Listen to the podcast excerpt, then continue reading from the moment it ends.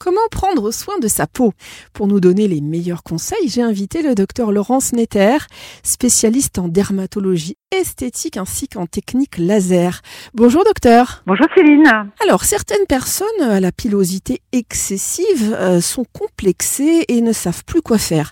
En tant que spécialiste et euh, dermatologue, est-ce que vous avez des solutions à leur proposer? Eh oui Céline, depuis 20 ans, les dermatologues proposent l'épilation au laser. Alors cette épilation au laser, elle n'est possible que sur un poil foncé. Il faut compter environ sur le corps 6 à 8 séances espacées de deux mois pour épiler en général plus de 95% des poils de façon durable. Par contre, sur le visage, elle est plus difficile car il s'agit souvent d'un poil qu'on appelle hormonodépendant et parfois l'épilation électrique a de meilleurs résultats. Je précise que l'épilation laser, c'est une méthode médicale. L'emploi du laser est réservé par la loi aux médecins uniquement. Elle se pratique toujours sur une peau non bronzée et une consultation est toujours indispensable avant le début d'un traitement. Cette consultation, elle permet d'expliquer cette technique, ses contre-indications, de fixer un devis.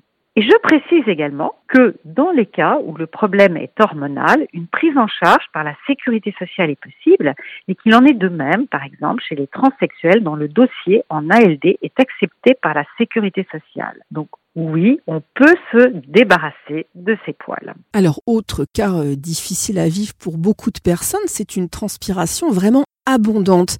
Alors là encore, est-ce qu'il y a des solutions, docteur Netter? Alors la transpiration, c'est un autre grand sujet chez le dermatologue. La transpiration, c'est un sujet tabou dont personne ne parle car elle n'est vraiment pas glamour. Et pourtant, 3% de la population en souffre. Cette transpiration excessive, qu'on appelle une hyperhydrose, c'est dommage de ne pas la prendre en charge et de ne pas la traiter car aujourd'hui, nous avons des traitements qui sont très efficaces. Toujours la même chose, une consultation chez le dermatologue est indispensable. C'est le dermatologue qui prend en charge cette pathologie.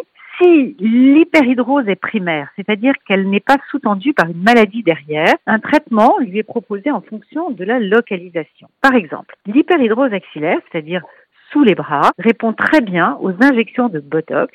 Oui, c'est étonnant. Le patient reste sec, quelle que soit la température, pendant six mois. Malgré tout, il faut répéter les injections. Et aujourd'hui, on a également un traitement par micro-ondes qui permet en une seule séance une amélioration définitive de 80%. Malgré tout, tous les dermatos ne prennent pas en charge ce problème et donc il faut se renseigner avant de consulter. Et pour les mains, par exemple, ou les pieds, c'est l'ionophorèse, qui est une autre technique que l'on utilise en premier. Docteur, on lit ou on entend parfois le terme de fanère. Alors, est-ce que vous pouvez nous expliquer un petit peu ce que c'est? Oui, les fanères sont les poils, les cheveux et les ongles. Ce sont des productions de la couche extérieure de la peau contenant un taux élevé de kératine. Cette kératine, c'est une protéine qui assure la dureté, le rôle d'écorce à la peau. Les fanères ont un rôle protecteur des extrémités contre le chaud, le froid, les UV. Et puis on peut dire que dans toutes les civilisations, ces fanères ont également un rôle psychosocial. On les embellit à sa façon, selon sa culture, pour séduire, ce qui est le propre de l'homme avec un grand H. Alors, la peau qui vieillit est un phénomène naturel, mais on sait aujourd'hui qu'elle vieillit plus vite à cause d'habitudes néfastes comme le tabac, l'alcool, le manque de sommeil ou encore une alimentation déséquilibrée et transformée. Euh, quelles sont vos recommandations à ce sujet, docteur Netter? Alors, il faut déjà comprendre comment ça, cela se passe. Il existe en fait deux types de vieillissement, ce qu'on appelle le vieillissement intrinsèque, celui qui est lié à l'âge, qui est inéluctable, sur lequel nous ne pouvons pas agir. Nous ne pouvons malheureusement que le constater. Et puis, le vieillissement extrinsèque, lié à des facteurs extérieurs, à notre mode de vie. L'abus de soleil, le tabac sont les deux facteurs extérieurs les plus incriminés. L'alcool, le manque de sommeil et l'alimentation interviennent également, mais de façon moins importante. Le vieillissement donc extrinsèque dépend de nos habitudes et de notre volonté. Alors, en cas de coupure, euh, je précise pas exagérément profonde évidemment, quel est le conseil que vous pouvez nous donner, docteur? Que faut-il faire en premier? En cas de coupure, il y a une brèche cutanée, donc la possibilité aux micro-organismes de rentrer et de provoquer une infection. Il faut juste désinfecter la peau et utiliser des produits cicatrisants qui accélèrent la cicatrisation. Et en cas de brûlure légère, c'est-à-dire je sors un plat du four par exemple et je me brûle, que faut-il faire tout de suite pour limiter les dégâts ou alors pour apaiser un petit peu la douleur? Est-ce que passer sous l'eau froide et mettre du gras, comme on l'a souvent entendu dire, ça marche ou pas du tout? Ça marche très bien. Il faut refroidir la peau sous l'eau froide un certain temps et ensuite appliquer une crème cicatrisante. En général, ce sont les gammes vertes des pharmacies, jusqu'à ce qu'il cicatrisation complète.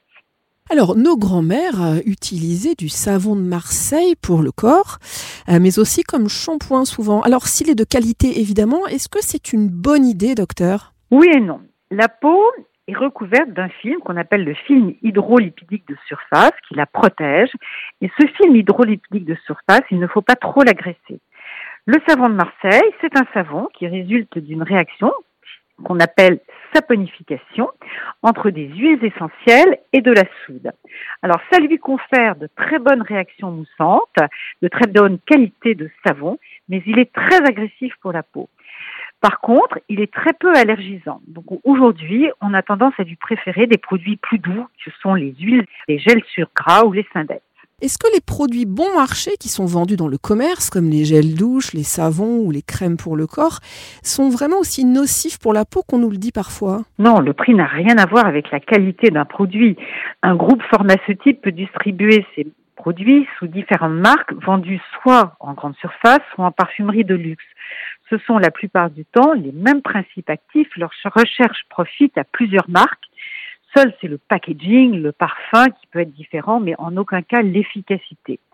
Par contre, personnellement, je préfère prescrire des marques pharmaceutiques derrière lesquelles il y a de la recherche plutôt que des marques qui sont lancées sur Internet par des influenceurs vantant les mérites biologiques et naturels sans aucune étude clinique derrière. Alors, est-ce que l'appellation euh, peau sensible qu'on trouve parfois sur un produit de soin a une réelle utilité ou alors est-ce que c'est simplement un terme marketing euh, pour mieux séduire le consommateur finalement? Oui, ce, ce, terme est très très utile. Les produits peau sensible, c'est souvent les gammes rouges que l'on trouve dans les pharmacies. Ce sont des produits qui sont formulés avec un minimum d'ingrédients, sans principe allergisant ou irritant, et donc ils sont tout à fait recommandés pour les peaux allergiques ou sensibles à tout. Euh, il faut savoir que certains principes actifs antirides sont agressifs tels que le rétinol, les salicylides de fruits par exemple, et sont mal tolérés par les peaux sensibles. D'où l'intérêt de ces gammes peaux sensibles qui sont réellement réservées à ces peaux réactives. Une mise en garde s'impose. De plus en plus de personnes non qualifiées proposent leurs services pour réaliser des injections de soi-disant Botox ou d'autres produits parfois extrêmement dangereux. Soyez très prudents tournez-vous toujours vers un médecin dermatologue confirmé. Docteur Laurence Netter, merci beaucoup. Merci Céline et j'espère à très bientôt. Et je rappelle que vous êtes spécialiste en dermatologie esthétique et technique laser. Vous consultez à Paris dans le 8e arrondissement, mais aussi en téléconsultation. Plus d'infos sur docteur, donc dr-netter-dermatologue.fr.